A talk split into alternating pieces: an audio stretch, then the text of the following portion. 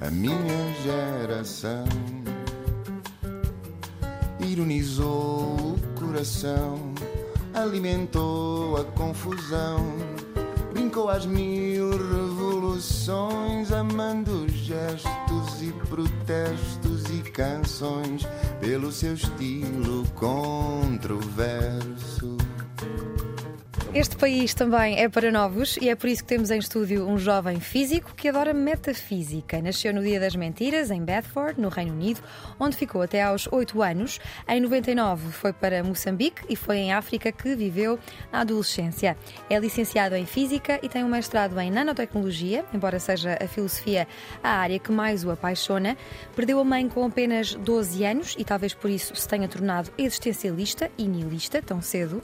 A vida ganha uma espécie de sentido quando começou a envolver-se no movimento filosófico do altruísmo eficaz, uma forma de vida em que damos, mas também recebemos. Em 2017 fundou o Kolkata Relief, um projeto sem fins lucrativos que já ajudou mais de 7 mil famílias sem abrigo em Calcutá, na Índia. Desde 2018 faz parte do grupo de reflexão sobre o futuro de Portugal, uma espécie de Conselho de Estado que o Presidente da República juntou para pessoas fazedoras que nasceram depois do 25 de Abril, sem militância política. Gosta de inventar palavras como homoculturofobia, já vamos perceber o que é. Tem muita curiosidade e muita sede de aprender coisas novas. Está farto de viajar, já viveu na Holanda e na Bélgica, fez voluntariado na Índia, foi trolha na Austrália. Diz que um dia ainda vai ser carpinteiro na Rússia para acumular experiências humanas. Num mundo cada vez mais polarizado, tem um blog chamado Despolariza e é isso que vamos tentar fazer hoje: despolarizar. Tomás Magalhães, muito bem-vindo.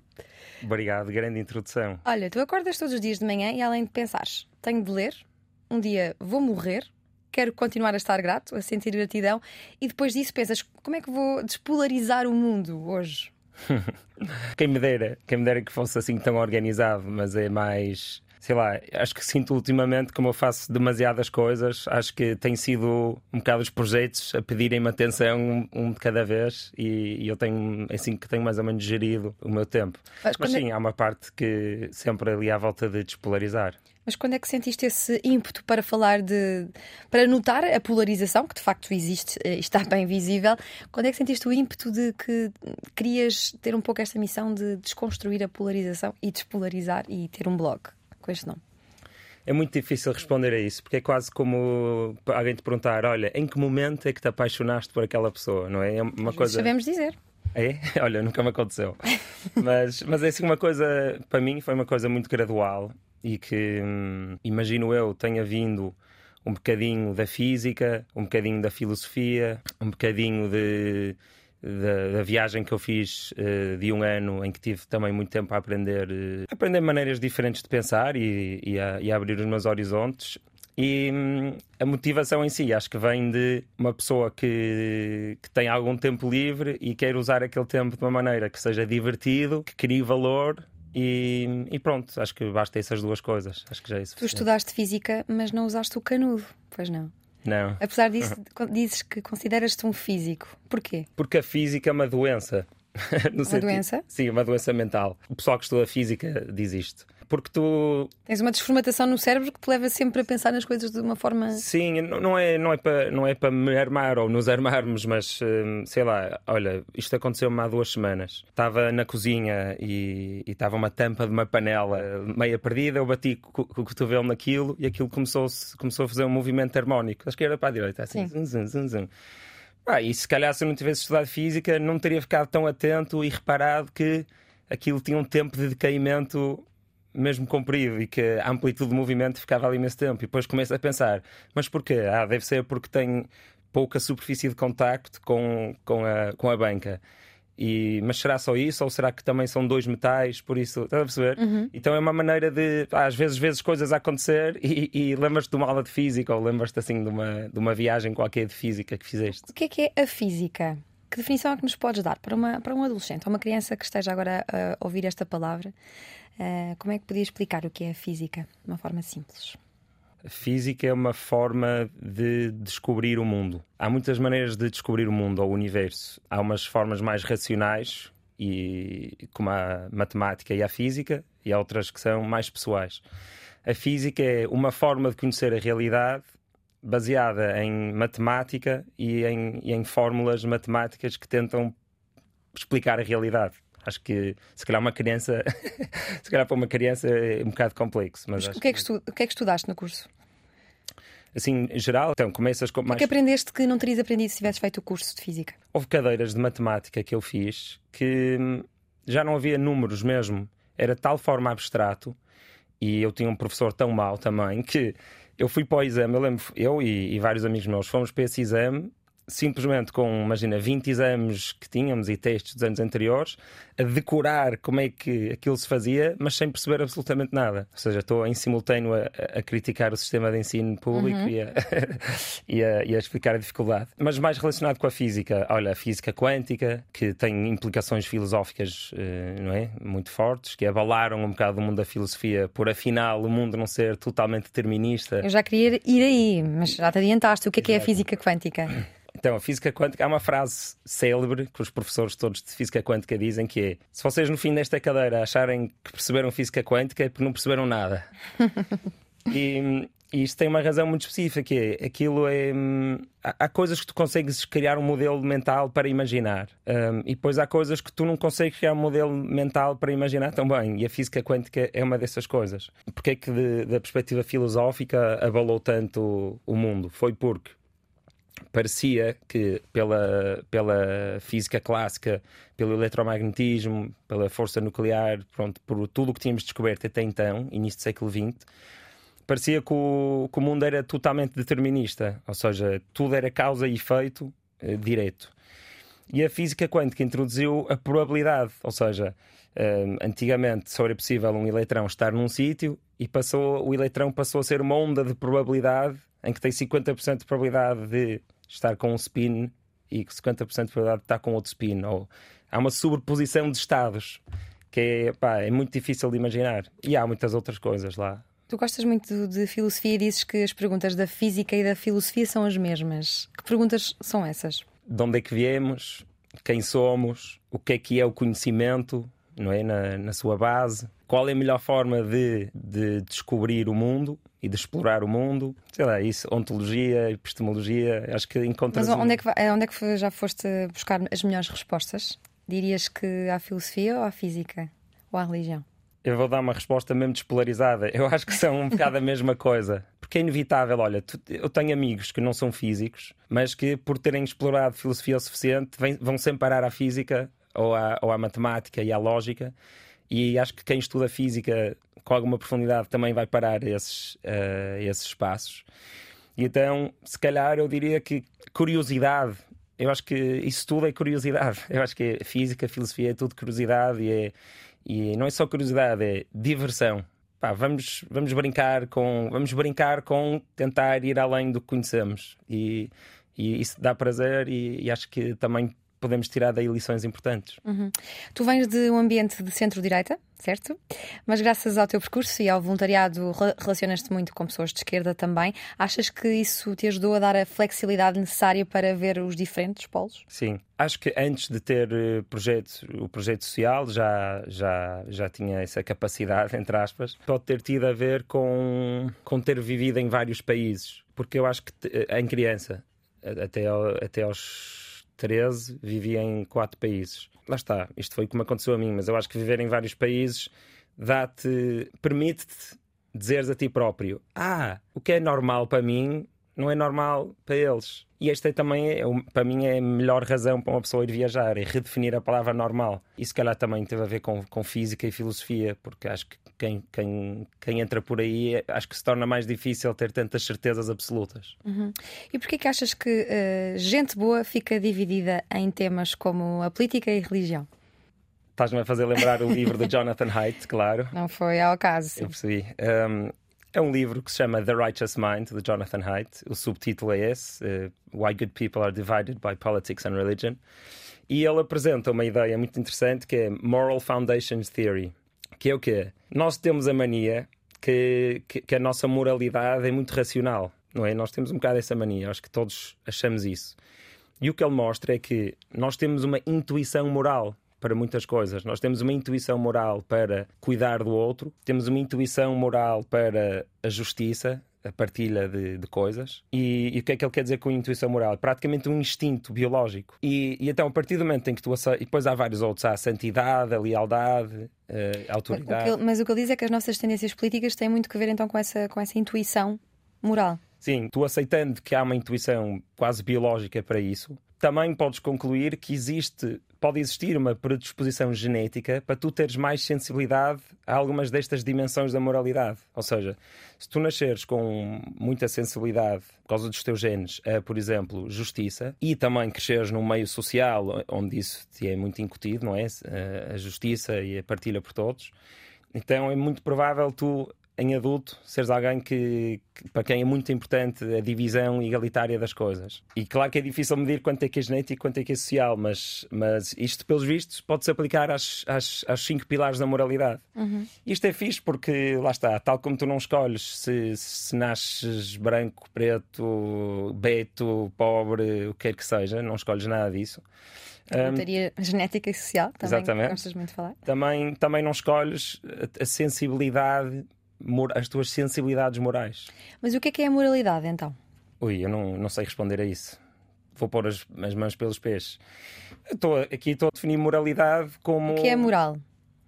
Um filósofo, se me tiver a ouvir, vai-me corrigir, porque eu, não, eu continuo sem perceber muito bem a diferença entre ética e moral, embora já, já soubesse. Mas eu diria que é um conjunto de, um conjunto de, de raciocínios que tu usas para tentar uh, concluir o que é que é bom e o que é que é mau. Este autor argumenta que as pessoas são muito rápidas a denegrir outros pontos de vista, sem lhes dar uh, plena consideração, e tenta chegar a um terreno comum entre eh, conservadores e liberais. Há um terreno comum entre liberais e conservadores? Ah, porque, até porque eu não, não gosto de ver o, o espaço assim, não é? Eu gosto de ver o espaço político como tendo eh, quase infinitas dimensões. Não há só a esquerda, a direita e liberal uhum. Mas um, hoje em dia, por acaso, olha, engraçado falar nisso. No outro dia vi um meme que era um, dos Rage Against the Machine. Uhum. E, e, dizia Rage Against the Machine uh, now mandating vaccines for their concerts. Ou seja, só podes ir ao concerto deles se for. E a seguir dizia qualquer coisa como vão mudar de nome para Compliance with the Machine. Pá, já não lembro o que, é que era, era muito polarizado, mas deixou-me a pensar. Era Lefties in the 90s. E tinhas o vocalista do, do, dos Rage Against the Machine uhum. a dizer fuck you, I won't do what you tell me. Pronto. Uhum.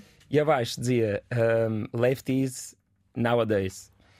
E era uma pessoa a dizer, assim, uma, uma mulher com os olhos muito abertos a, a dizer You've got to do what they tell you.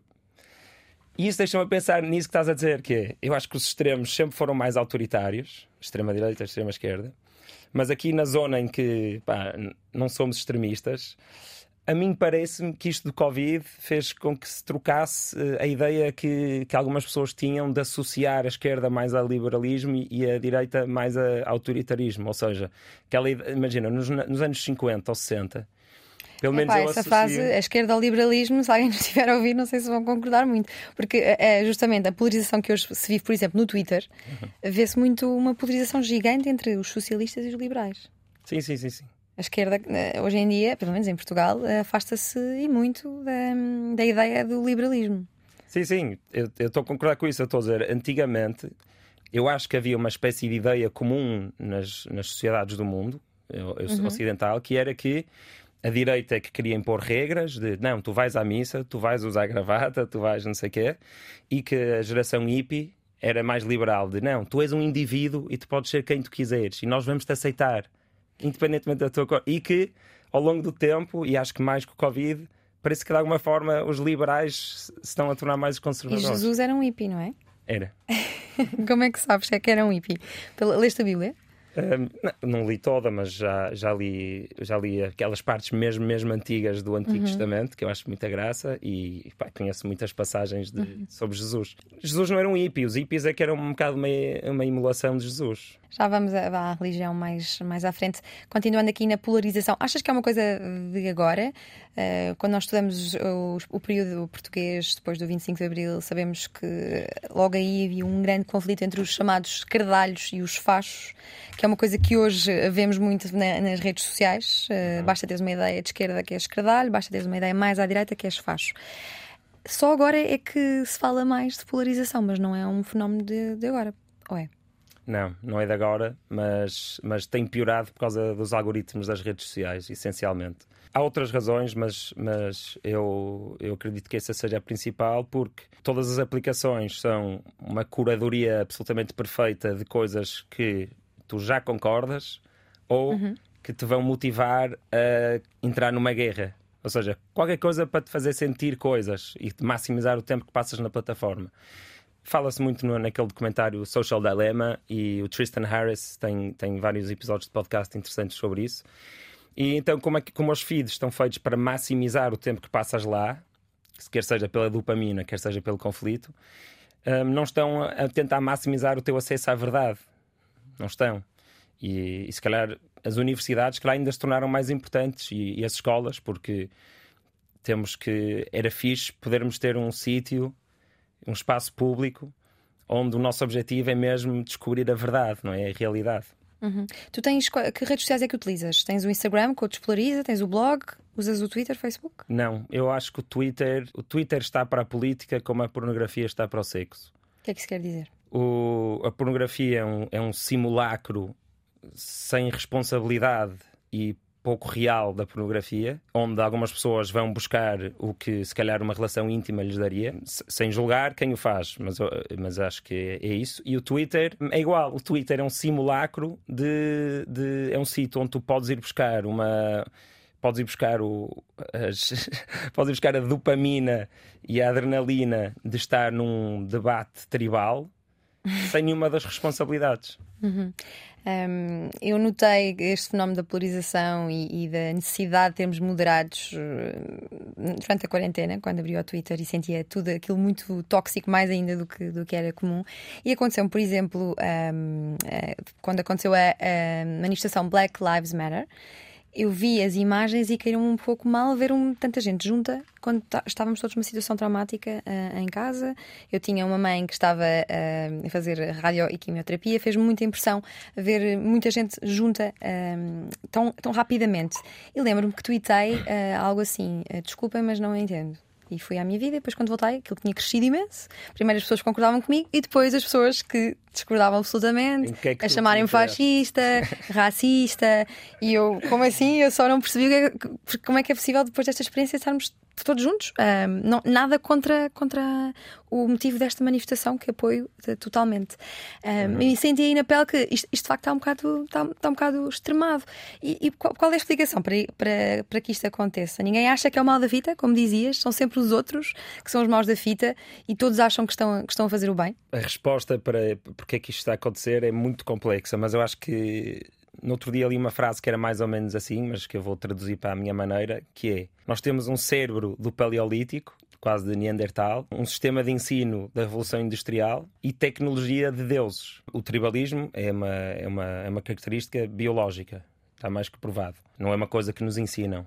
Aliás, vê-se noutros animais, não é? E então nós temos aquilo e, e, foi uma vantagem evolutiva, um comportamento com uma vantagem evolutiva. E depois nós passamos por um sistema de ensino que, que, que, tem muito a ver com a Revolução Industrial, que não tem a ver com exploração, tem a ver com gradação. Tipo, tiveste 100% de qualidade, és um produto quase, tiveste 90% de qualidade. Ou seja, temos esse erro, passamos por um sistema de ensino que, em que a preocupação é estar certo ou errado, não é explorar, não é propriamente debater.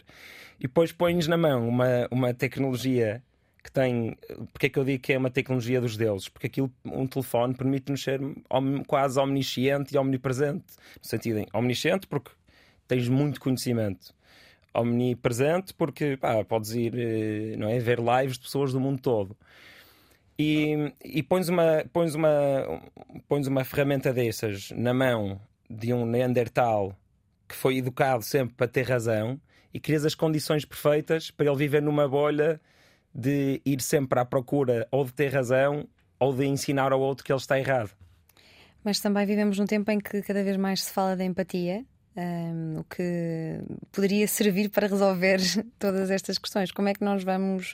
Uh, achas que este, este, fenómeno da polarização vai, vai tendencialmente uh, continuar a crescer e a extremar-se sem fim à vista? Olha, eu não tenho opinião sobre a direção que isto vai, em que isto vai, se vai piorar antes de melhorar ou não. Um, eu acho que há de melhorar mas que para melhorar nós precisamos mesmo de começar em sítios muito profundos. Nós temos de começar por uh, aceitar que vamos morrer. Temos que começar por, uh, por perceber, lá está, que ninguém escolhe assim tão bem quem ele é. Pá, ninguém escolheu nada, lá está a lotaria genética e social. Enfrentar a nossa insignificância cósmica. Sim, enfrentar a nossa insignificância cósmica. Um, eu, quando digo que acho que se, que, que se vive uma crise espiritual, o que eu quero dizer não é que as pessoas já não acreditam em deuses.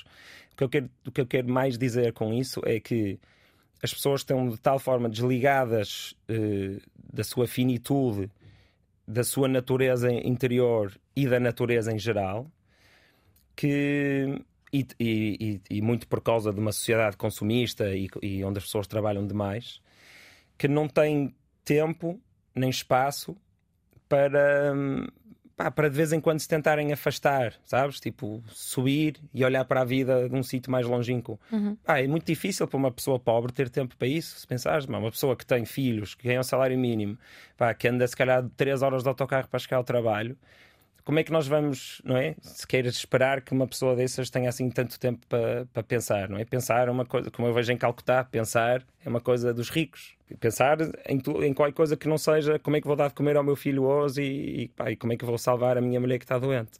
Em Portugal há a ideia de que a política, por exemplo, é para, da classe média para, para cima. Não é uma coisa para, para, os, para as classes mais baixas. Pois, não, não conheço, mas, mas acredito. Olha, achas que a morte da tua mãe aos 12 anos contribuiu para a hum, tua noção de finitude? Sim, eu acho que sim. Um, nós, a avaliar o passado, podemos sempre um bocado dizer o que quisermos, não é? Se calhar eu teria-me tornado igualmente interessado por estes temas se isso não tivesse acontecido.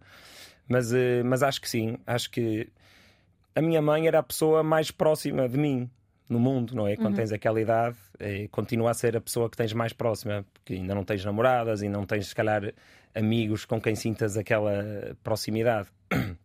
Então, perder a pessoa que te é mais próxima do mundo quando ainda és criança, não é? ainda estava a entrar para adolescente, tinha 12 anos, eu acho que, pá, inevitavelmente, deve-te fazer questionar. Ah, questionar, será que um dia vou voltar a ver a minha mãe? Para isso acontecer, o céu tem que existir, mas faz sentido o céu existir? Ou será só fé? Pronto. E tu nunca mas... tinhas uh, confrontado com a ideia de morte antes disso? Já, já tinha. Isso que eu ia dizer a seguir. Muita gente perde pessoas próximas que não são a mãe e que, e que pode despolutar exatamente a mesma coisa. Já tinha perdido uma avó mas, mas foi, e um avô, mas, mas foi mais gradual. Uhum. E, e pronto, é isso. Eu acho que se calhar também eu ter sido obrigado a, a, a saber lidar tão cedo com a possibilidade de nunca mais ver aquela pessoa. Mas foi uma coisa completamente inesperada? Ou, sim, sim, sim. estava doente? E... Sim, foi um acidente de carro. Foi de um momento para o outro e, e, e completamente inesperado. E... Tiveste acompanhamento psicológico? Não. Não? Não, é por isso que sou assim. Como... Viraste-se ainda mais para os livros. Já gostavas muito de ler. Fritei. Achas que fritaste? Não, não, não, não, não. Não, tive muito, olha, tive muito apoio familiar. Foram os meus psicólogos, foram os uhum. meus irmãos, foi a minha prima Rita, foi o meu pai, foram os meus tios, foram os grandes amigos da minha mãe. Um, tivemos muito, muito apoio mesmo. Mas tu, a partir daí, ou não sei, mas ao longo da tua vida, sempre tiveste uma relação uh, diferente com a morte, inclusivamente passaste uma tarde inteira a ver cremações em Varanasi. Porquê? Uhum. Um turismo Adorei. um bocado assustador este. Sim. Olha, eu estava eu nessa viagem, estava viajei sem plano, então nunca tinha pressa para nada. Só tinha o limite de, de, de na Índia de seis meses. E então, quando chegava aos sítios, não sabia quando é que ia sair de lá. E então já estava em, estava em Varanasi, já tinha visto quase tudo. Estava a ter aulas de sitar, que é um instrumento indiano grande de cordas que eu toco. E eu tinha. Eu, eu gosto. Tinha, não é gosto, mas eu, eu, gosto de, do fenómeno cultural que é uma cremação. E gosto de ver todo o ritual, gosto de ver as flores, gosto de perceber até a economia toda à volta daquilo. Olha, aprendi, por exemplo, que as pessoas com mais dinheiro têm, conseguem ter mais lenha e mais flores e tudo coisas que disfarçam melhor que aquilo é um corpo a arder. E então, quando vês uma família muito pobre a cremar, pá, é muito mais sinistro. Tens tipo três pedaços de madeira assim, três perpendiculares e o corpo por cima só numa mortalha. Pá, e às vezes o corpo cai e, e há lá uns rapazes que vão lá com, com um pau tentar meter o, o corpo outra vez em cima. Pronto. E como aquilo está a acontecer e, e, e está relacionado com a morte, eu pensei: olha, vou passar uma tarde inteira a ver e ver se me aparecem ideias novas na cabeça ou se, se aprendo alguma coisa. E o que assim. é que aprendeste a ver, a ver corpos a voltarem a ser carbono e, e cinza? Pois, olha, foi isso. Foi, tive a pensar imenso sobre o carbono. Tive a pensar imenso sobre o ciclo do carbono e, e, e como nós, nós somos nós somos ar, quase, porque se tu olhas, se tu vires o ciclo do carbono, imagina, uma árvore vem quase toda do ar, o peso de uma árvore é, como é que quase está contido quase todo no carbono, e o carbono ele vai buscar o dióxido de carbono do ar. O peso, a massa de uma árvore quase inteira é carbono, que veio do ar. Quando digo planta, eh, quando digo árvore, digo qualquer planta. Pois quer tu comas essa planta, quer comas o animal que comeu aquela planta, é tudo carbono e o carbono veio sempre do ar. Então, olha, uma das coisas que pensei aí foi só: olha, isto é o carbono, a pessoa está a ser queimada, está a ficar a cinza, que são, são as coisas, são algumas, alguns elementos que, específicos, um, mas tudo o que era carbono naquela pessoa voltou para o ar. E vai entrar numa árvore ou num animal e então, depois há de em relação à filosofia e existencialismo, eh, não deste por ti a pensar o que é que, o que, é que será feito daquela pessoa que estava ali, que agora era cinza? Eh, tu que hum, ao mesmo tempo és um entusiasta da física e da ciência, também és religioso, és cristão, certo? Isso não pode. Hum. Uh, como é que arrumas isso dentro, dentro de ti? Uh, aparentemente, sendo cristão, acreditas que há alguma coisa depois das cinzas?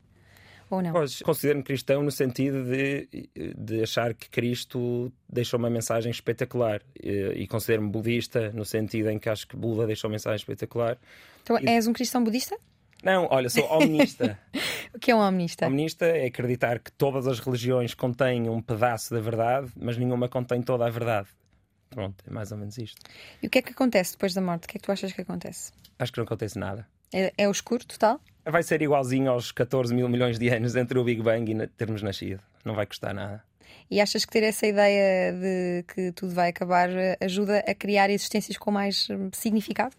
Sim, eu acho que quem pensa na morte com mais frequência, acho que é menos provável um, viver uma vida, tendo hipótese de viver uma vida melhor, viver uma vida aprisionada ou, ou ir atrás de ganhos materiais uh, por razões puramente competitivas. Acho que sim, acho que é o chamado memento mori no, no estoicismo, acho eu, que é teres presente que vais morrer todos os dias, que seja um bocadinho, eu acho que é, que é bom. Acho que vais perder menos tempo com estupidezes. Acho que vais estar mais presente. Mas tu em breve vais ser pai. Achas que isso vai, meter, vai mexer com a tua, com a tua noção de, de descomplicar a morte? Já não vais ser só tu? Uh, acho que vou ter muito mais medo de morrer. Já tenho. Um, mas já tenho desde que, desde que casei também. desde, que, desde que fiquei noivo. Porque eu gosto, acho que de todos os, de todos os químicos, o que eu sou mais viciado é a adrenalina. E é por isso que eu gosto de andar à boleia e por isso que já fui viciado em jogos de computador. É, é a adrenalina que eu gosto. Uhum. E então acho que vou, vou passar a ser muito mais cuidadoso, não fazer coisas assim tão, tão perigosas. Mas a relação com a morte, não sei. Hum, espero que sim. Olha, eu acho que eu tenho dito isto aos meus amigos. Eu acho que estou a precisar ser pai, entre aspas. E porquê é que digo precisar? Porque acho que me vai abrir, lá está, coisa, pensamentos novos e maneiras novas de ver o mundo que vão ser uhum. incríveis. Tipo, pá, já chega desta maneira de pensar. Tipo, vou ouvir uma coisa nova. Tu contavas-me que tiveste a sorte de sempre teres gostado muito de ler e que uma vez até chegaste atrasada à escola porque não conseguias largar um livro, não conseguias trocar as terras de infinitas possibilidades pela rotina matinal. E eu pergunto-te isto se foi sorte ou se foi, foi influência. As crianças são esponjas. Um, havia alguém que tu visses sempre a ler e que te serviu de exemplo? Se calhar foi o meu irmão mais velho, o Pico. Mas pode ser por eu não ter tantas memórias conscientes dos meus pais a lerem. E tenho mais uhum. memórias conscientes do meu irmão a ler. Mas olha, boa pergunta, nunca tinha pensado nisso. Há ter sido um bocado de sorte, um bocado de exemplo. Um... Por exemplo, este livro que estavas a ler, nesta Dessa, altura. The Magic Faraway Tree. Como é que foste parar esse livro? Ah, os meus irmãos tinham lido. E aconselharam-te? Sim, os meus irmãos E porquê é que ficaste tão preso àquele livro ao ponto de esqueceres que tinhas que arranjar para ir para a escola nesse dia? O que é que se passava ali? no enredo? Não sei exatamente, mas o, o, o Magic Faraway Tree, eu não sei o nome em, em, português, é um livro um bocado psicadélico, no sentido em que é uma árvore onde. Olha, é um bocado Rick and Morty. é uma árvore onde tu podes, eh, eh, tipo, saltas para dentro de um buraco e vais para outros universos. E é uma árvore onde vivem imensas criaturas. É, é um bocado um mundo onde tudo é possível.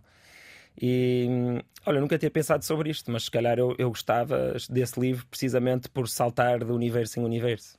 Lá está a física mais, mais uma vez. Olha, Tomás, fazes parte do uh, grupo de reflexão sobre o futuro de Portugal, uma espécie de think tank que serve para o Presidente da República escutar preocupações e ideias da sociedade civil. Todos os membros são nascidos após o 25 de Abril e não têm filiação partidária. Quando é que isto nasceu? Quantas vezes se encontram? Quem é que faz parte e o que é que discutem?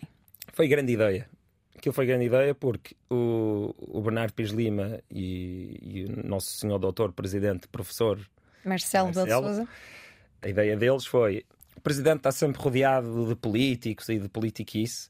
Não seria boa ideia nós ouvirmos pessoas mais novas e que não estão politizadas ou que pelo menos publicamente não estão, uhum. não, não estão associadas a nenhum partido Porquê? Precisamente por essa razão, que é, há uma maneira, de, há uma gíria ali dentro, e há uma maneira de falar, e há uma maneira de pensar, e se calhar há menos inocência. Tenho, tenho certeza que há menos inocência. Ou seja, se calhar nós vamos ali levar alguma inocência com as nossas ideias, de coisas que. Mas já fazer, saiu de lá, já saiu de lá alguma ideia? Já. Qual? Por exemplo, a Diana Duarte, uma vez foi ao Palácio de Belém. Ai, saiu daí a ideia por causa do, de uma ideia que saiu do grupo de reflexão do futuro Portugal. Mas que não deu em grande coisa, digo já de passagem. Mais ideias além dessa? E depois há outras coisas que é. Um, olha, uma vez o, o, Tiago Reis Marques, uma, ideia, uma, uma intervenção que me estou a lembrar assim de repente, falou que vinha aí o Dia Mundial da Saúde Mental e que era muito importante para se o Presidente pudesse nesse dia fazer um discurso sobre a saúde mental. Uhum. Aconteceu. Um, pronto, e, é uma espécie de Conselho de Estado uh, Júnior, não é? Sim. O Marcelo contava que o grupo se reúne periodicamente há cerca de três anos para escutar opiniões relevantes e qualificadas sobre os desafios que se colocam à sociedade portuguesa. Quais é que achas que são os grandes desafios que se colocam à sociedade portuguesa? Polarização. Um, mas eu, eu não digo isto só por ser o, o, a minha causa. Eu digo isto porque há um estudo que saiu já foi há alguns anos, mas que demonstra que na polarização efetiva, que é como é que tu te sentes efetivamente por pessoas que estão do outro lado do, do eixo unidimensional partidário, Portugal era o, o pior da Europa. Ou seja, era o que tinha o maior diferencial entre como as, a afetividade que as pessoas sentiam por um polo ao outro. Um, mais desafios de Portugal: corrupção. Mais desafios de Portugal. Acho que Portugal, ou os portugueses, ainda não entenderam uma coisa tão basilar como a riqueza cria-se. Um, eu acho que muita gente ainda, ainda vê a economia como uma coisa estanque, que tem que ser dividida, e ainda não percebeu que tu podes fazer o bolo crescer e toda a gente ter mais. Não tinha estado a falar com o Miguel Costa sobre isto, nas artes, sobre as artes. E as artes recebem pouquíssimo do Orçamento de Estado eu estava-lhe a dizer: olha, existem aqui duas batalhas. Uma é tentar fazer com que o orçamento para as artes cresça. Estar ali a olhar para o bolo e tentar sacar uma fatia maior. Mas outra coisa que podia estar a ser feita era o bolo ser maior para todos. Se o bolo tiver o, o, triplo do tamanho, com o mesmo número de pessoas, que é o que acontece na Suécia, então vai haver o triplo do, do dinheiro para as artes. E eu acho, acho isto sem ter andado aí a fazer perguntas às pessoas na rua, mas sinto então, se calhar melhor do que acho, que, que falta fazer esse clique na cabeça de muitos portugueses e que e, e, esse clique tem um bocado a ver com, com o empreendedorismo e com percebermos que o empreendedorismo cria riqueza para todos. Pode criar desigualdade, mas cria riqueza para todos. E tu uh, dizia há pouco que neste grupo não, as pessoas não têm aparentemente filiação partidária, tu não tens? Não. Nunca tiveste? Nunca foste um Jotinha? Nunca estiveste envolvido em nenhum partido? Não. Aliás, eu, eu durante vários anos, talvez o, o secundário e, e a faculdade, uh, via os Jotinhas com muitos maus olhos até. Porque, porque via aquilo como um grupo de pessoas que queriam um dia ser primeiro-ministros, porque queriam ter poder e então sabiam que desde muito novos tinham que estar ali a fazer as amizades certas. Estás a perceber? Via aquilo com, com muito maus olhos. Hoje em dia já não vejo assim, percebo que possam existir algumas pessoas assim, mas, mas já não vejo assim. Aliás, não vejo de todo assim, porque acho, acho muito importante as pessoas terem uma participação cívica. E agora que viste Marcelo mais de perto, um, ou mesmo sem ter visto, gostas do papel de Marcelo enquanto Presidente da República? Gosto. Acho que é o melhor presidente. Achas? Ia perguntar-te isso. Sim, quem, é que, quem, é que, foi o melhor presidente que já tivemos?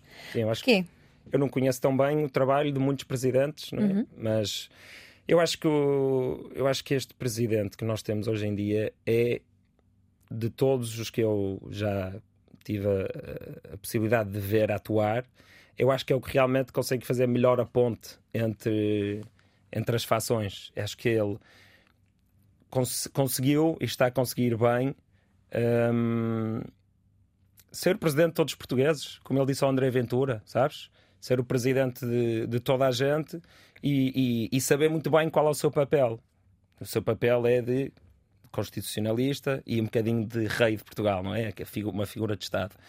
E hum, eu acho, eu sou fã, mas, mas percebo. E sabes o que é que Marcelo pensa sobre a polarização? Chegaram a trocar ideias sobre isso? Sim, um, quer dizer, trocar ideias mais ou menos, mas sim, uh, somos mais nós a falar nesses, nessas reuniões. Um, sim, é uma preocupação do, do seu presidente e, e, e, acho que mais para a frente poderemos ter uma intervenção sobre isso. E não podes adiantar nada. Hum.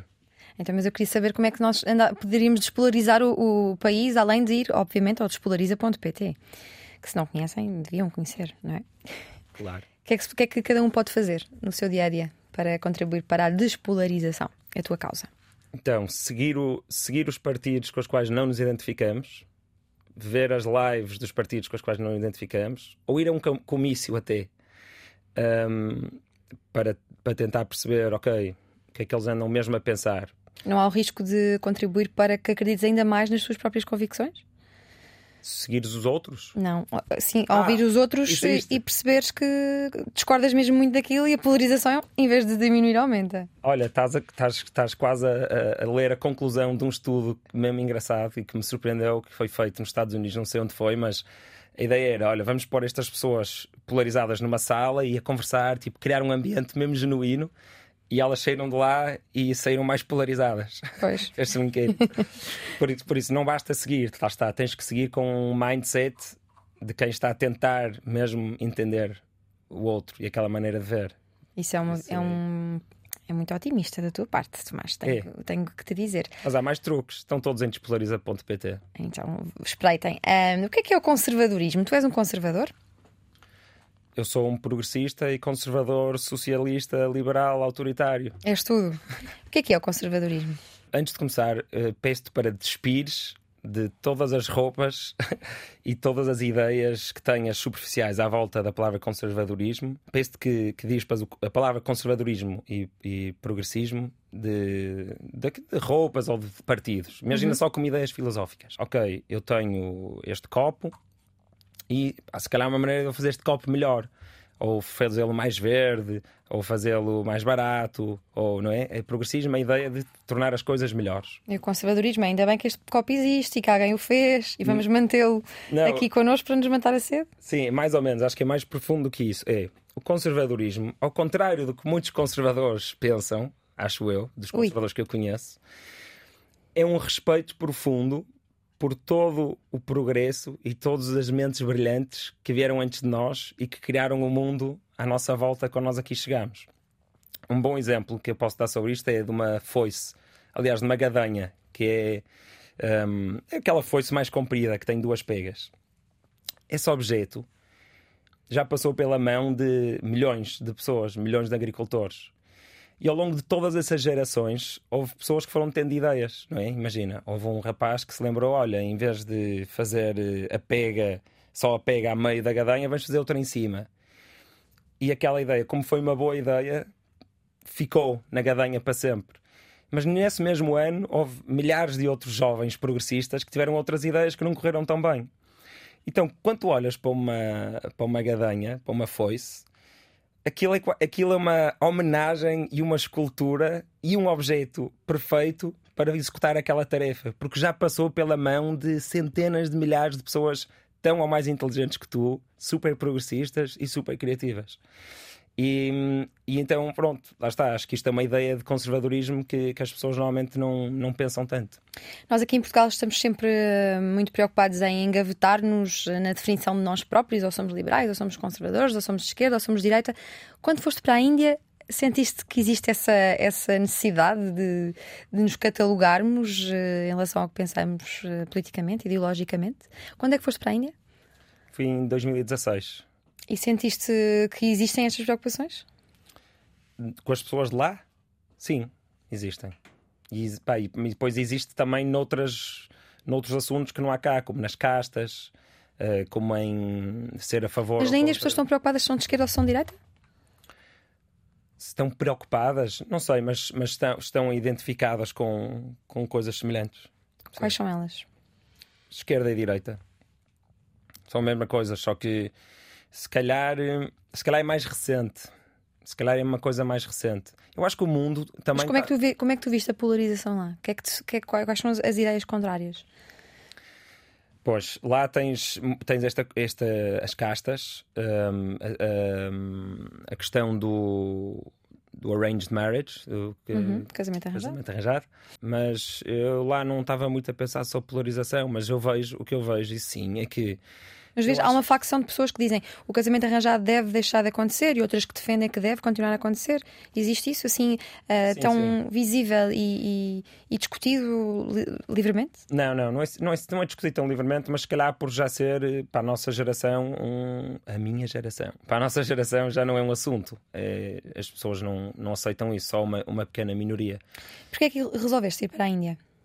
Olha, eu estava a guardar a Índia como quem guarda um, um, um doce, chocolate. um chocolate favorito, porque eu já, já tinha feito algumas viagens um bocadinho mais compridas, tipo de um, dois meses, mas já queria ir para a Índia desde os dos 13 anos, porque o meu irmão mais velho foi. E. O pico? Sim. o pico está sempre à frente. E, e ele tinha trazido algumas coisas, uns biris, que são os cigarros de lá, e umas especiarias e uma data de histórias.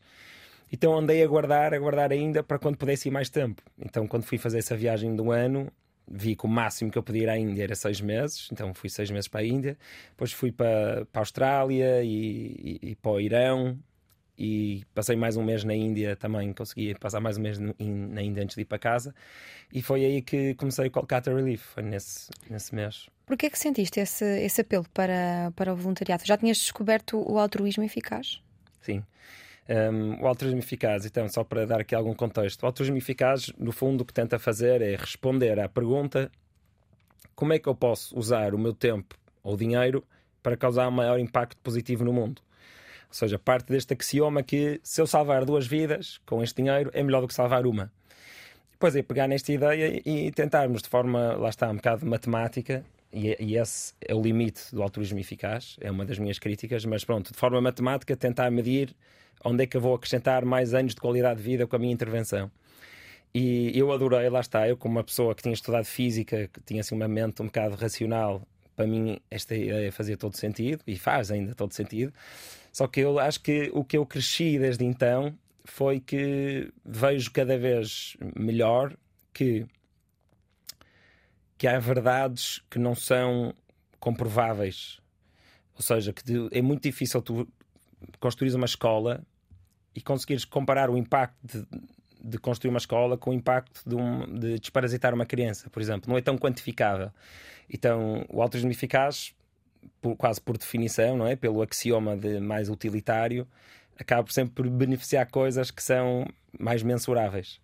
Um, mas acho mesmo uma filosofia que mudou a minha vida, o altruísmo eficaz, e convido toda a gente que nos está a ouvir ou a ver a ir, a ir estudar. Eu tenho uma palestra sobre isso, por acaso, chama-se Giving What We Can Portugal, em português, e em inglês há um TED Talk do Peter Singer muito, muito bom sobre isso também. E um, como é que, um, que é que tu percebeste que poderias fazer ali? Porque vocês distribuem uh, um kit com plástico para proteção de chuva, uma rede mosquiteira, um livro infantil e um kit de primeiros socorros. Como é, quem é que de, de, pensou que isto seria o mais uh, útil uh, a dar às, às famílias? Então, a história começou com uma família, num dia de muita chuva, na época das monções, uma família sem abrigo que me pediu ajuda. E era uma mulher que eu já conhecia, porque quando tinha estado em Calcutá vários meses antes, durante o Natal, eu tinha estado a ajudar a ensinar inglês à filha desta senhora. Então ela chamou-me e disse: Ajuda-me, olha, está a chover dentro do meu barraco. E tinha lá uma, uma criança recém-nascida, uma criança pai com 4 anos e outra com 6. E eu disse: Entrei para, para o barraco, porque estava a chover muito, e disse: Sim, pá, pronto, claro que sim, quanto é que custa? E ela me disse, eu não me lembro bem, mas era mais ou menos 2,5 euros. E meio. E, eu falei com, então com o Joy, meu amigo indiano, que também já viveu na rua e que, e que hoje em dia é condutor de rickshaw de bicicleta. Disse: Olha, vem comigo ao mercado e vamos comprar uma lona para a Puja, que é a mãe dessa família. Então fomos e comprámos. Eu comprei uma lona que tem assim uma textura de saco de Ikea. Sabes os sacos azuis de uhum. Ikea? E chegámos ao pé dela e eu dei-lhe a lona, ela e ao marido, e o marido começou a montar mas eu percebi pelo olhar dela que algo não estava bem, que, sabes, não me parecia assim tão feliz. E eu perguntei, Puja, what's wrong? O que é que se passa? E ela, ah, nada, nada. E eu, Puja, diz-me a sério, quero que, quero que me digas. E depois lá convenci a dizer-me, e ela explicou-me: Esta lona, os ratos gostam de comer. E disse-me aquilo, tipo, meio com vergonha, não é? Com vergonha de estar a ser mais exigente com alguém que lhe está a tentar, que está a tentar ajudar e também com viver nessas condições. E eu nunca, me, nunca vou esquecer desse momento, porque para mim foi um daqueles momentos de os meus problemas são tão estúpidos. Quando os problemas das. Quando há pessoas cujo problema é que os ratos andam a comer a casa deles e que vivem na rua à chuva, caramba. E então aí foi um ponto fulcral para o projeto, porque a partir daí eu, eu comecei a convidar a Puja para ir comigo ao mercado. Eh, comecei depois a, a perguntar às outras mulheres ali à volta e famílias o que é que elas precisavam. E assim então começámos a construir o kit com o sem-abrigo para perceber o que é que eles achavam. Mas também uh, fiz lá um amigo que um, um, amigo da Universidade de Calcutá que estuda a dinâmica de sem-abrigo, as dinâmicas sociais de pobreza, e, e, isso também me ajudou. E também me ajudou a perceber as coisas que eu poderia dar que eles não sabem que precisam, como por exemplo o kit de primeiros socorros. Na, na, numa, da casa, numa das casas da Madre Teresa que eu tinha estado a fazer voluntariado no, mais no início da viagem, eu reparava que imensas vezes chegavam lá pessoas com feridas uh, que já só davam para amputar quase. E perguntavas: Olha, como é que isto aconteceu? E eles diziam: Ah, foi uma picada de mosquito, ou pá, tropecei na linha de comboio. Então eu comecei-me a perceber que, e também esse, esse doutorando, ou esse professor da universidade também confirmou isso, que muita gente não acabava por ser amputada só porque não desinfetava as feridas. Então começámos também a, a, a dar o kit para os socorros. Rede mosquiteira, por causa da malária, do dengue e do conforto, que é, mais, é uma proteção também da rua. E o livro é uma tentativa de nivelar a literacia das crianças que vivem na rua com as que andam nas creches e por aí fora. E tu consegues continuar a acompanhar o Kolkata Relief estando em Portugal? Como é que fazes essa, essa gestão? Então, nós em 2017, 2018 e 2019 íamos lá fazer a distribuição. 2020 não podemos ir por causa do Covid e 2021 depois também não. Então, durante 2020 e 2021 temos estado a trabalhar com a Little Big Help, que é uma ONG muito maior do que a nossa, e que e com ele distribuímos kits, vários tipos de kits de resposta ao Covid. Olha, no início foi comida, porque no início, eh, como tu deves saber, nas, nas slums, que são as favelas da Índia, um, ehm, quase toda a gente vive só com as poupanças que dão para aquele dia e para o dia seguinte. Ou seja, ficares uma semana sem trabalhar é deixar de comer. Então, quando entrou o primeiro lockdown, sem ter havido tempo daquele país gigante, não é? Uh, ter tido tempo para organizar o que quer que fosse, um, ehm, houve assim de repente uma pandemia de fome também. Então, no início, em 2020, distribuímos comida, essencialmente arroz, lentilhas e, e batatas e, e, também máscaras na altura. 2021, como já havia programas eh, relacionados com a alimentação, tivemos a distribuir mais, eh, mais máscaras e mais eh, álcool gel e tudo o que fosse para, para evitar o contágio. E quando é que pensas voltar lá? Queres voltar à Índia? Imaginas-te a viver na Índia com o teu bebê e Imagino. com a tua mulher? Um, não me imagino a viver muito tempo, porque eu gosto muito de Portugal e gosto muito dos meus amigos e da minha família. E, mas imagino-me imagino a viver em Rishikesh, por exemplo, que é um, que é um sítio muito especial. Rishi que é uma palavra que quer dizer mais ou menos santo, e, e é um local que se tornou Uh, inicialmente tornou-se conhecido por ser um sítio para ir aprender o que quer que fosse. Tinha os grandes professores de tudo, yoga, meditação, espiritualidade, o que fosse. E depois, desde que os Beatles foram lá, também ganhou uma nova movida. Um, e, e, pronto, é um sítio muito divertido que tem um bocadinho de tudo. E foi na Índia também que descobriste que sofrias de homoculturofobia, uma palavra que tu inventaste. O que é isso? Então, homoculturofobia é, por exemplo, um, eu dizer-te que hum, vou fazer um retiro espiritual de silêncio e meditação e tu achares isso fixe, tipo, aí, fixe, também já ouvi falar disso, quero fazer, e depois eu acrescentar, mas é com um padre, e a tua reação ser, ei, pá, ser com um padre já, já não é assim tão fixe. Ou ires aprender citar, como eu fui para a Índia, um, quando se calhar nunca tiveste a abertura para aprender guitarra portuguesa. E então isto são exemplos de quê? Isto são exemplos de tu vives num contexto em que tens uma ideia superficial de muita coisa, algumas já aprofundaste, mas que são da tua cultura. E muitas vezes tu não tens a mesma curiosidade por explorar coisas da tua própria cultura como tens de explorar coisas de outra cultura. Isso vê-se muito na religião. É? Um, vê-se muito na, na, na, viragem das pessoas para, para as religiões mais orientais. Um, muitas vezes sem terem aprofundado, além do que viram quando eram crianças, o cristianismo. Um, olha, um exemplo que eu dei no outro dia imagina que tu vives perto do mar, imagina, vives em frente ao mar, vês a tua vida toda em frente ao mar, então eu vi a minha vida toda em frente ao mar, eu conheço o mar. Só que nunca mergulhaste à porta da tua casa ali, tens a praia e tens o mar. E um dia mergulhas e vês que há ali um cargueiro que afundou sei lá, há 50 anos e há eh, muitas espécies que tu nunca sequer tinhas visto. Ou seja, uma coisa que estava mesmo ao teu lado e esteve sempre ao teu lado, mas lá está, como é uma coisa que sempre cresci com aquilo, não valorizas tanto, se calhar, como explorar um rio na Índia. Uhum. Tu defendes também que as boas intenções não chegam e dizes que nunca houve tanta gente com tão boas intenções e com tanta vontade de fazer um sítio melhor, mas ao mesmo tempo a quantidade de pessoas com capacidade de navegar a informação e competências de pensamento crítico não tem crescido à mesma velocidade. Onde é que te percebeste disto? Quando e porquê? Olha, se calhar a primeira vez que me apercebi disso foi com o Coney Lembras-te do Coney 2012? Não, o que é que é o Coney 2012? O Coney foi um movimento de. Foi um filme que uma pessoa fez, uh, um americano fez sobre um ditador em África e hum, conseguiu convencer milhares de pessoas pelo mundo todo a, a, a fazer grafite, a, a, tagar nas paredes da cidade Coney 2012.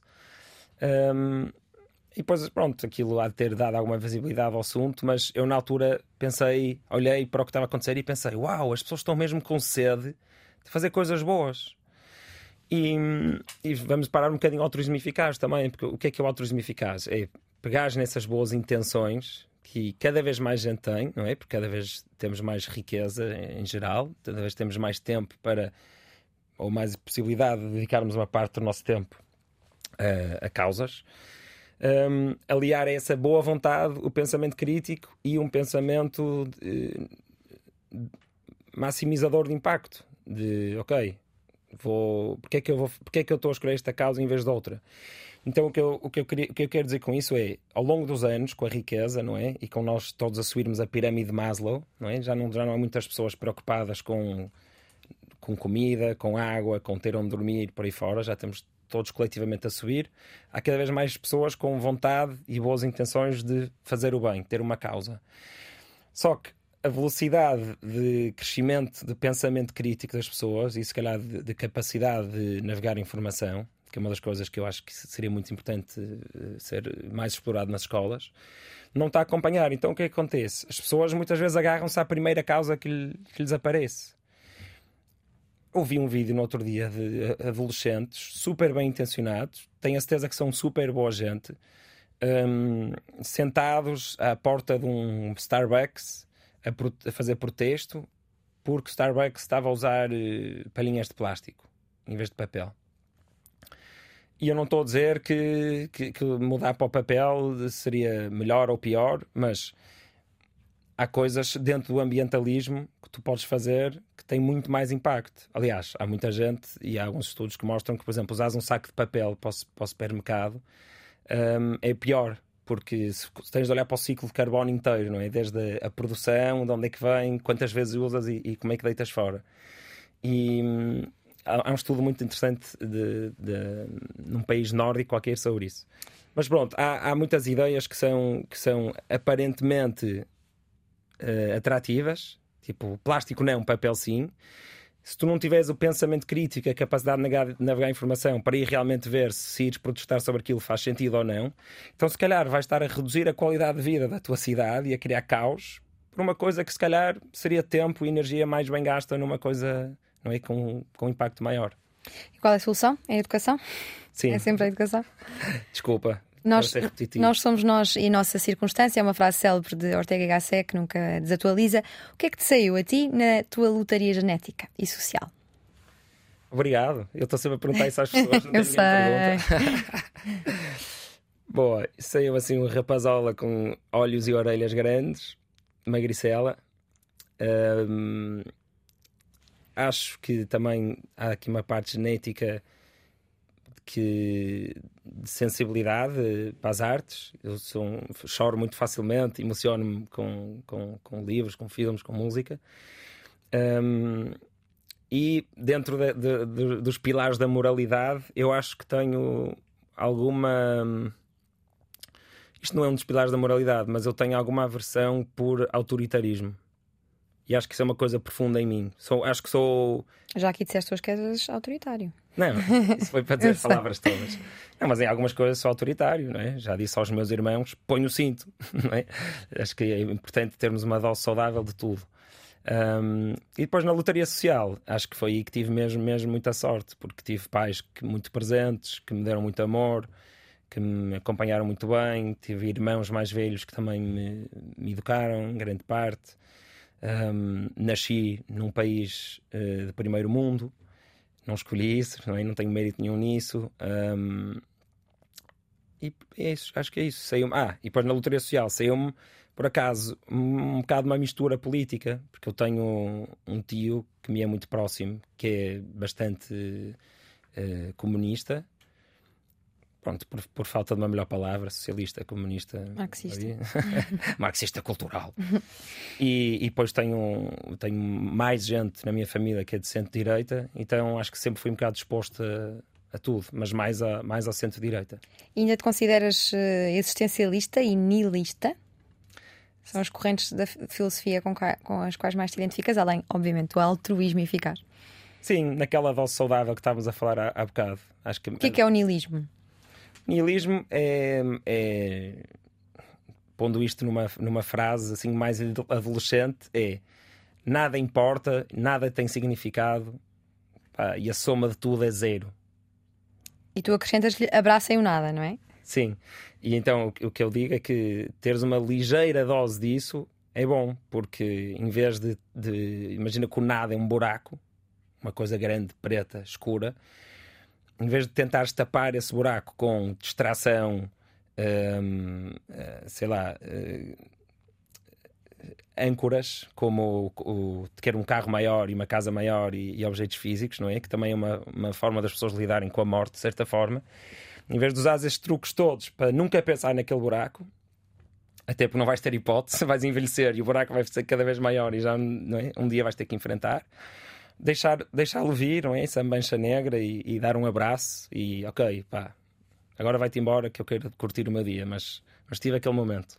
E o existencialismo? Consideras-te existencialista? É porque o existencialismo tem em si uma espécie de, de tristeza pelo absurdo da existência e tu pareces-me bastante resolvido em relação ao, ao, que vens cá fazer e uhum. como uhum. ocupar os teus dias até uh, ao dia em que tudo vai acabar. Pois, olha, eu como não sou filósofo, sou só uma pessoa que tem a mania que é filósofo, eu não distingo assim na minha cabeça tão bem o existencialismo de nihilismo, porque acho que estão de alguma uhum. forma relacionados. Uh, mas eu percebo o que estás a dizer. O existencialismo, normalmente, na nossa cultura, tem uma conotação mais de, de, de angústia e de, e de, perdição, não é? Assim, de, mas... Nós vamos todos falecer, mas em vez de cantar é nós vamos morrer e agora? tu parece-me estás mais, mais bem resolvida em relação a isso. Também gostas muito de falar sobre o espaço político n-dimensional o que é o espaço político N-dimensional? É uma maneira nerd, o N, de dizer que tem tantas dimensões como tu quiseres. ou seja, vai de 1, 2, 3 até N. E então o que é que isto é? Vamos imaginar que vamos pôr aqui em cima da mesa um assunto político. Devemos taxar muitos ricos, ok? E vamos pôr isto numa linha de uma dimensão e tu ou concordas ou discordas ou estás aqui no meio, imagina, de 0 a 10. E depois vamos acrescentar aqui outra dimensão, que é uh, o Estado devia ter mais ou menos controle sobre a vida das pessoas. Então, imagina que é o liberal, autoritário? Já temos duas dimensões. Só que depois, quantos mais assuntos nós pusermos aqui, menos capacidade temos de falar, não é? Eh, é por isso que nós simplificamos sempre para uma dimensão. Mas, na verdade, todos nós um, somos um ponto neste espaço n-dimensional, ou seja, a seguir estes dois acrescentávamos aborto, quanto é que tu achas que, que concordas com o aborto? E eu, e depois acrescentavas se, subsídio de desemprego, quanto tempo é que deveria demorar. Então, se nós estivéssemos aqui a falar dias sobre não é, 200 assuntos, nós íamos criar um espaço político com 200 dimensões, tu serias um ponto ou uma mancha naquele espaço e eu seria outra. E hum, eu, eu vinha no comboio para cá a pensar nisto, que é a parte útil do dia a dia de falar de esquerda e direita é uma coisa que eu às vezes faço, porque realmente é mais fácil às vezes, mas que eu, se calhar, como, como o meu estandarte da de, despolarização é o espaço n-dimensional, se calhar eu devia tipo, exagerar no sentido oposto e exigir de mim mesmo nunca mais usar os termos esquerda e direita. Tenho pensado nisso. Só para ver se consigo e para ver se consigo exagerar nesse sentido e ver o que é que acontece. Como é que olhas para o nosso xadrez político atualmente? Achas que é um xadrez político interessante? É, acho que estamos agora numa fase.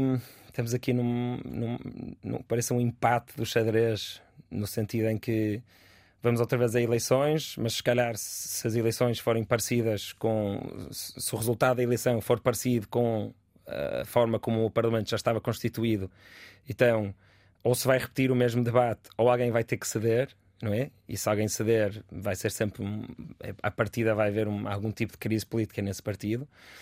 Um, mas o que está a acontecer assim de mais interessante, acho eu, assim, neste momento, é o afastamento do PSD e do Chega. Ou seja, eu estou a sentir mais, mas eu não ando tanto tempo no Twitter, mas estou a sentir mais pelo, pelo que o Rui Rio diz e, e pelo que todos os outros, as outras pessoas importantes do PSD têm dito.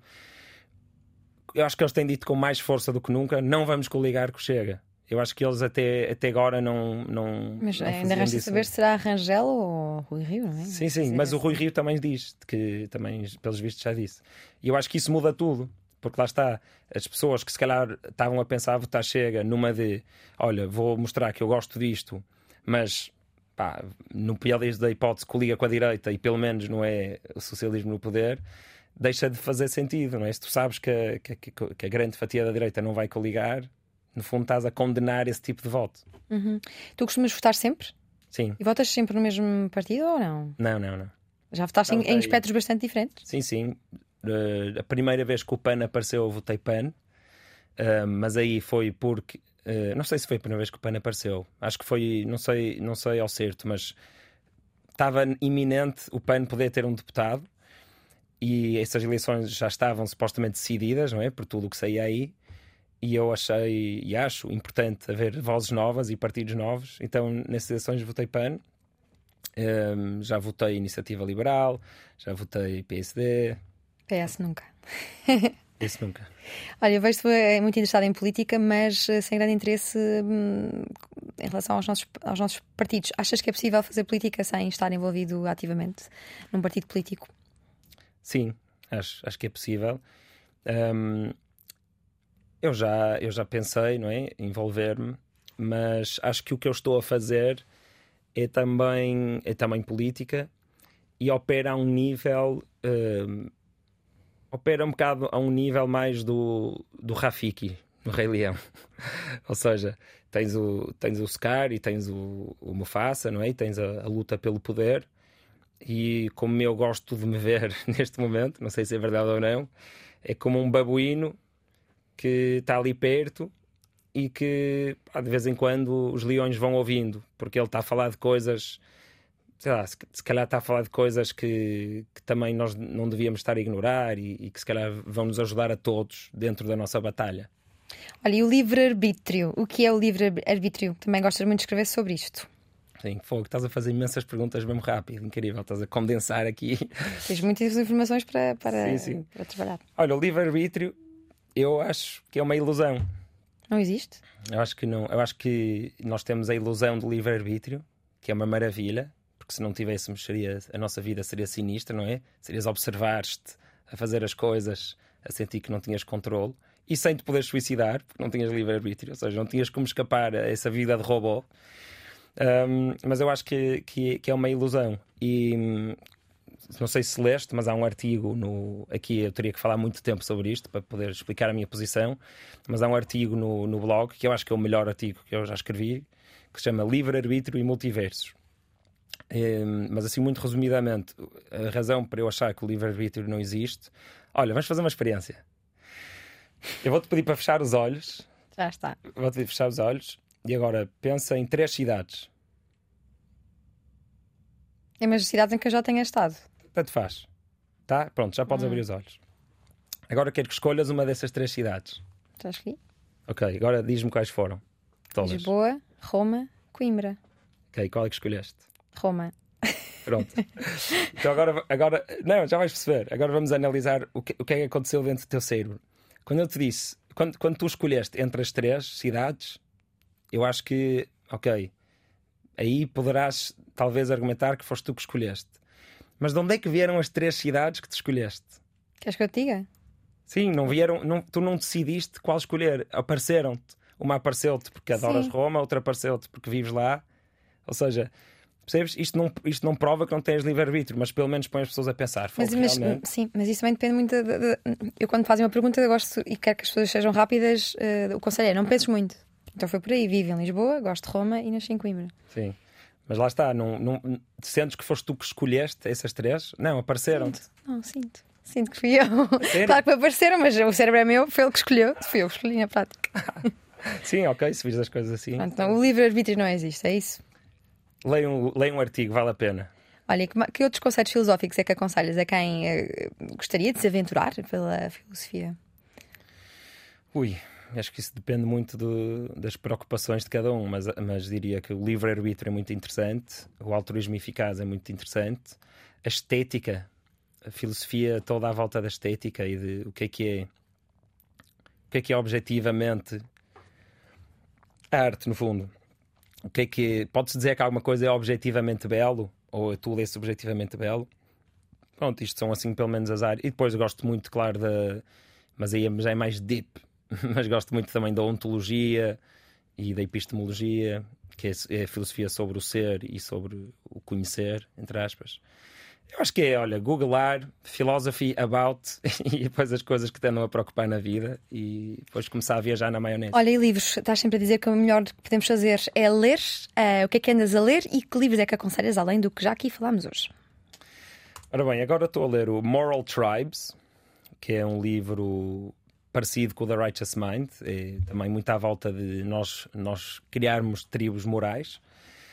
Um, e estou já prestes a começar o Vago, do Pedro on the Road, meu amigo, um, grande viajante. Que outros livros é que eu aconselho? Um, o meu escritor favorito de ficção, se eu pudesse só escolher um para ler o resto da vida, seria Borges. Jorge Luís? Borges. Porquê? sim. Como é que descobriste? Também gosto muito. Não sei como é que descobri, mas, mas eu. O Jorge Luís Borges faz uma coisa que eu acho que ninguém consegue fazer como ele, que é consegue condensar em poucas páginas uma mensagem que é quase sempre uma mensagem que é importante hum, de uma forma realista que às vezes é difícil em tão poucas páginas, não é? Às vezes, quando, em, pelo menos em, em contos pequeninos, mal escritos, tu nunca chegas a sentir que as personagens são verdadeiras, porque nem tiveste tempo para sentir aquela proximidade. Então, mensagens que são importantes, de forma realista, de forma não óbvia e que são quase sempre ideias mesmo forita, ou seja, que são sempre são quase sempre ideias de de, pá, de questionar a própria existência, de te encontrares a ti próprio num sonho, de um encontro eventual entre duas figuras históricas que nunca se cruzaram.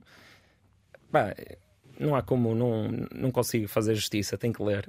Comprem o Ficções, que acho que é a melhor maneira de começar. Aí vais ensinar ao teu bebê o, uh, o altruísmo eficaz, uh, o livre, que o livre-arbítrio não existe e todas as, as, as, ideias que têm navegado pela tua cabeça. Tens alguma uh, ideia, tens ideias de, de que é que queres passar já a uma criança que vem aí? Isso é a grande pergunta. Eu acho que o que vou querer passar, se eu, se, eu, se pudesse só dizer uma palavra, seria verdade. Um, mas no outro dia estava a falar sobre isto também com o Pedro on the road. Um, acho que não podes dar toda a verdade logo a um filho, porque há coisas que se calhar para a qual ele não está preparado, não é? Com 5 anos de ouvir. Então eu acho que, não sei, só, só vivendo, mas eu acho Ou que. Ou seja, é... vai acreditar no Pai Natal até aos 5, já decidiste. Só podes dar toda a verdade. Nunca tinha pensado nisso. É preciso pensar nestas coisas. Porque a fantasia e o sonho nas crianças é importante para, é um, é um para estimular grandes, a criatividade. É uma das grandes polarizações da nossa sociedade. o Pai, Pai Natal. Natal existir ou não. Um, não, mas olha, nunca pensei nisso, mas, mas se calhar, sim, se calhar vou deixar acreditar, porque lá está, há verdades, há verdades que, que, há coisas que são literalmente falsas, mas metaforicamente verdadeiras, não é? Uhum. Que é pode literalmente ser falso, mas o acreditares que é verdadeiro torna-te a vida melhor e dá-te uma vantagem competitiva. Exemplo básico: o céu, a vida após a morte, não é? Pode ser literalmente falso, mas acreditar que sim, se calhar dá-te uma vida mais, mais confortável, fácil, sim. sim. E, e há outro exemplo, olha, o, aquele, o Alec Baldwin no outro dia deu um tiro a alguém no, no, um set, no sem set. querer, sim. Não sabia que a arma estava carregada. E eu ouvi o Sam Harris a falar sobre verdades metafóricas e ele deu o exemplo das armas, que é, imagina que nós estamos aqui num, num temos armas aqui e eu teria que passar uma arma para ti e, e tu passares ali, ok? Tu, à minha frente, uh, ver-me-ias a descarregar a arma, a ver que não tinha nada, a dar um tiro em falso, a voltar a abrir, está tudo bem. Eu entrego-te a arma, tu, mesmo tendo visto tudo, tens que fazer o procedimento. Ou seja, estás a agir como se fosses mesmo burra. Estás a agir como se eu não okay, Em vez de disparar para aqui e para o chão para confirmar que estava mesmo Não, não, tens que voltar a fazer todo o processo que, que me acabaste de ver a fazer que é para ter a certeza que nunca vai correr mal. Ou seja, qual é que é a verdade metafórica aqui? É tratas a arma sempre como se estivesse carregada e, e acabaste de pegar nela. E se toda a gente fizer isto, é impossível correr mal. E dá para fazer isso em mais situações na vida? Só com as armas? Eh, com, com, o céu, com, com algumas verdades, se calhar, como ao Pai Natal. O Pai Natal é um exemplo que eu não faço a mim se faz bem ou não uma criança acreditar, mas imagina, é possível existirem mais verdades metafóricas do género. Há outra muito conhecida que é há uma cultura qualquer que tem, que tem como facto, entre aspas, que os porcos espinhos conseguem lançar os espinhos e as rosas também? Sim. E, e que e isso também é dado como exemplo pelo Brett Weinstein, que é as pessoas acreditarem que isso acontece evita com que muitos sejam envenenados e, e picados porque eles realmente saltam muito de repente e podem te magoar. Pronto, é verdade metafórica, também um conceito muito fixe muito interessante. É o terceiro de oito irmãos, uma família numerosa que vai aumentar muito em breve com a aventura da paternidade. Considera que as pessoas com insignificância cósmica muito presente acabam por conseguir ter vidas com mais significado. Se tivermos presente que vamos morrer, é mais difícil passarmos 60 anos no escritório e fazer uma coisa que não gostamos. Gosta de andar à boleia e de colocar-se em situações de inferioridade, não sabe bem porquê, talvez por ter uma vida tão confortável, diz ele. Há uns anos fez um investimento espetacular de 20 euros, comprou um despertador digital à antiga. Agora o telemóvel fica na sala a carregar e a cama é uma zona sagrada, o que o ajuda a ler mais à noite.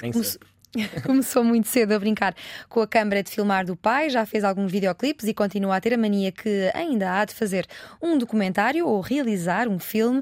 Teve aulas com Dalai Lama, passou um verão a servir às mesas em Nova York, com apenas 17 anos. Gosta de escrever e de pensar sobre a lotaria genética e social, o livre-arbítrio, a física e o Big Bang que nos pariu a todos. Se ficarem interessados em ouvir mais ideias do Tomás Magalhães, é abrirem um browser em despolariza.pt e pode pode ser que encontrem novos termos inventados por este físico metafísico que nos fez companhia na última hora na Antena 3 e na RTP3. Obrigada, Diana. O que vamos fazer?